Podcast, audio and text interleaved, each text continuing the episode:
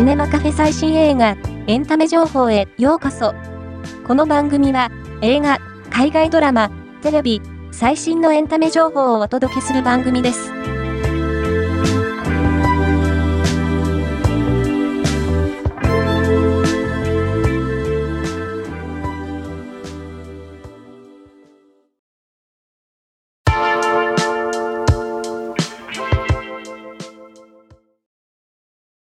俳優、綾瀬はるかが、世界10都市を食べて食べて食べ歩く書籍、はるかの異世界の第5弾が発売中だ。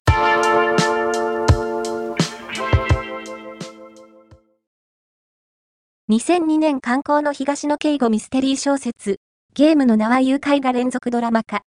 初夏、ワウワウにて全4話で放送、配信されることが決定した。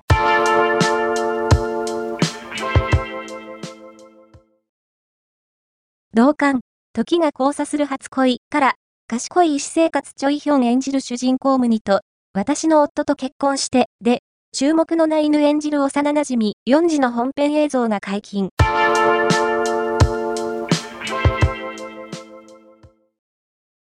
コーラ健吾主演、罪と悪で、ある事件から20年間の沈黙を経て再会する幼馴染を、大東俊介、石田拓也、それぞれの人生を感じさせるような新場面写真が到着した。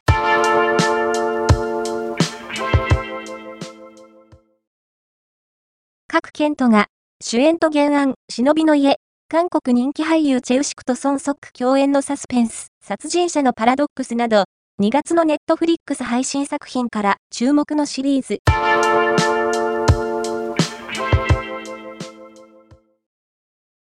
アンディ・ラウ、トニー・レオンらが豪華共演した映画、インファナル・アフェアシリーズ全3部作の 4K レストア版が、4K UHD、BD、ブルーレイとしてリリース。